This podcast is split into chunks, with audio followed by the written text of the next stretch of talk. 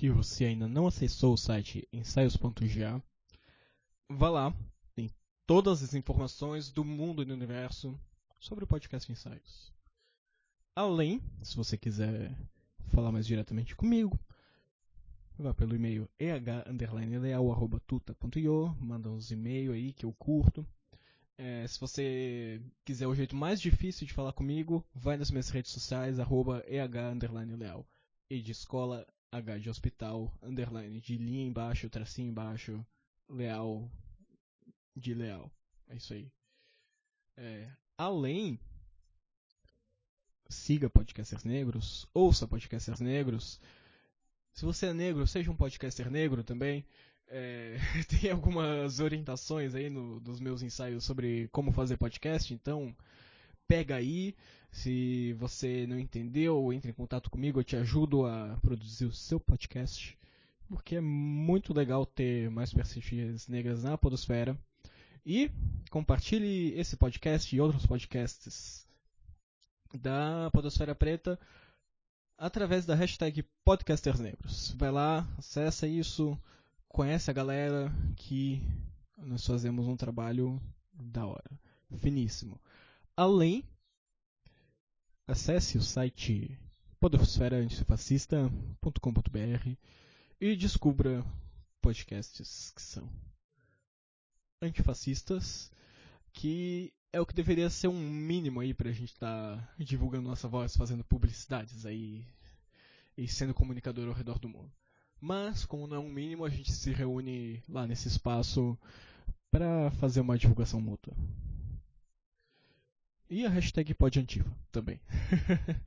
e aqui eu vim falar sobre algumas coisas que eu acho engraçado.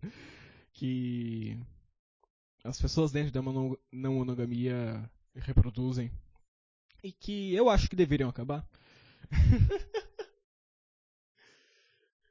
Mas que, sei lá, se você discorda de mim e vem conversar comigo, eu vou ensaiar um pouquinho aqui sobre o que eu vejo.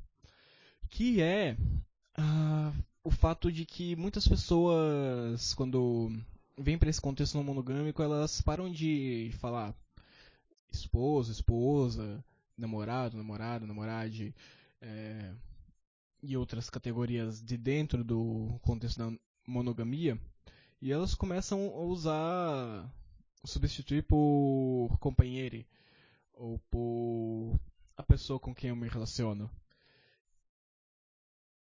E eu acho isso muito bizarro porque é uma parada que carrega a monogamia junto. E eu vou explicar aqui o que, eu acho isso. Que é os contextos em que isso é usado. Isso eu tô pegando da minha experiência aqui dentro de grupos de não monogamia e também de consumir conteúdo de pessoas que produzem sobre, sobre isso. Estou pegando as coisas desse desse contexto. Se a sua experiência é diferente, eu vou ficar felicíssimo em ouvir. Mas dentro disso, as pessoas elas, elas vêm e elas vão falando sobre alguma pessoa que é muito especial para elas, ou falando sobre alguma pessoa com quem elas têm uma relação muito próxima, ou que a relação ela faz parte muito forte do cotidiano, elas categorizam essa relação como companheiro ou como a pessoa com quem eu me relaciono. Que são são coisas que em muitos contextos acabam significando que a pessoa com quem eu me relaciono, então significa que existe as pessoas com quem você não se relaciona. O que dentro da perspectiva da anarquia relacional e das relações livres, que é onde eu me aprofundo, deixa de fazer sentido, sabe? Que todo mundo com quem eventualmente você vai ter contato, você tem algum tipo de, de relação. Relações mais rasas, mais profundas, relações contextuais, relações que.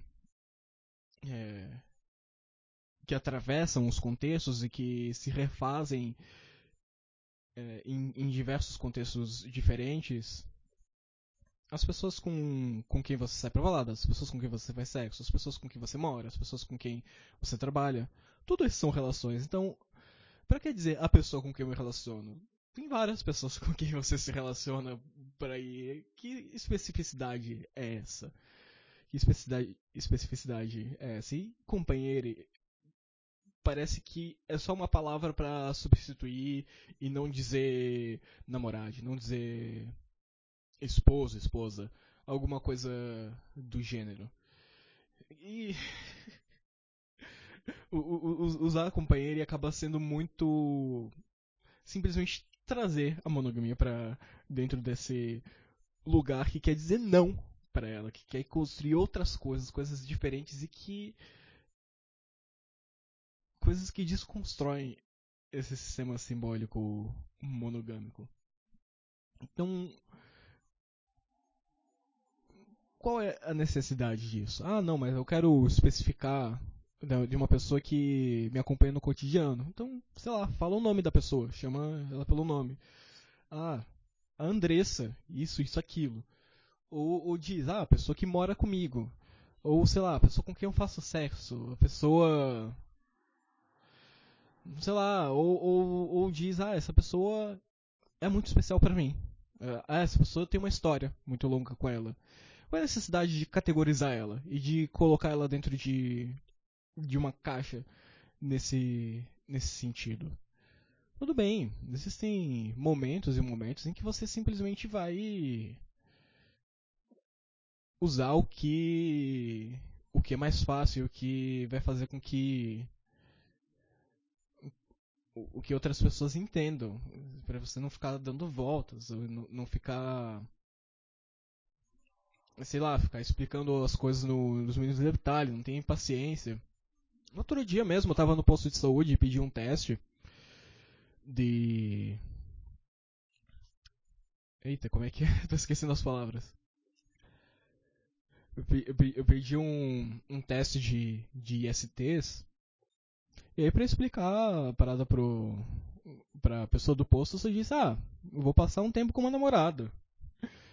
Ué, eu só, eu só, eu só queria me livrar da, da situação, assim, eu não queria explicar muita, muita coisa dali. E. A pessoa com quem eu fui passar um tempo definitivamente não é, é a minha namorada, não é assim que eu, que eu trato. É, ou sei lá, tem muito atravessamento que, que tem, que poderia dizer que, que ela era minha namorada, sei lá, tanto faz como você prefere categorizar. Eu prefiro simplesmente dizer, pra ser específico, dizer, ah, eu tô pensando em fazer sexo e. e aí eu quero. Quero, quero saber o que tá no meu corpo antes de, de chegar e ter relações sexuais com outras pessoas. E é isso aí. Uma coisa simples e não precisaria ir além. Não, mas você vai fazer sexo com quem? Sei lá, importa importa mesmo, às vezes nem tá pensando em fazer sexo, quer saber só da da própria da, da própria saúde, fazer fazer um um check-up.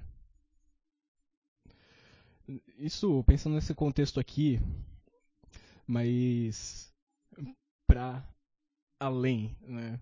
Para todos os contextos, a gente quer desfazer com a lógica da, da monogamia, a gente também tem que pensar nas formas como a gente vai usar a linguagem para que essa lógica, essa lógica não vá hierarquizando na nossa própria linguagem as pessoas umas em relação, umas em relação às outras.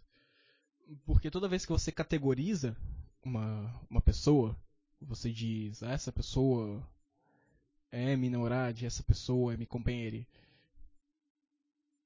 você está colocando as outras pessoas como fora dessa relação, independente da prática que você tem com essas pessoas. E a gente deveria, na verdade, olhar para a prática que a gente tem e depois falar. Depois criar símbolos e criar formas de, de escrever. Não usar as categorias para para tentar colocar coisas assim e colocar colocar pessoas em coisas que a gente não, não pratica necessariamente, coisas que que talvez nem existam, que vão estar tá carregando o contexto da monogamia que a gente quer destruir. Então, as pessoas não mono, uma reflexão aí, repensem suas linguagens, suas formas de, de comunicar. E se você discorda comigo, se você quer expandir o debate, quer ir além, quer, sei lá, só trocar uma ideia comigo, eh_leal.tuta.io manda um e-mail. Vai que você tem sorte, você pode me procurar nas redes sociais. Eu não costumo responder, mas às vezes eu respondo, então arroba leal.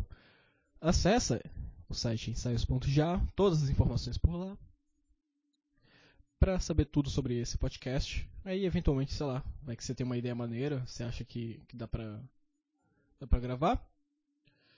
Manda ideia, manda um audiozão, a gente transforma nesse podcast maravilhoso aqui. E. Falei tudo que eu tinha pra falar.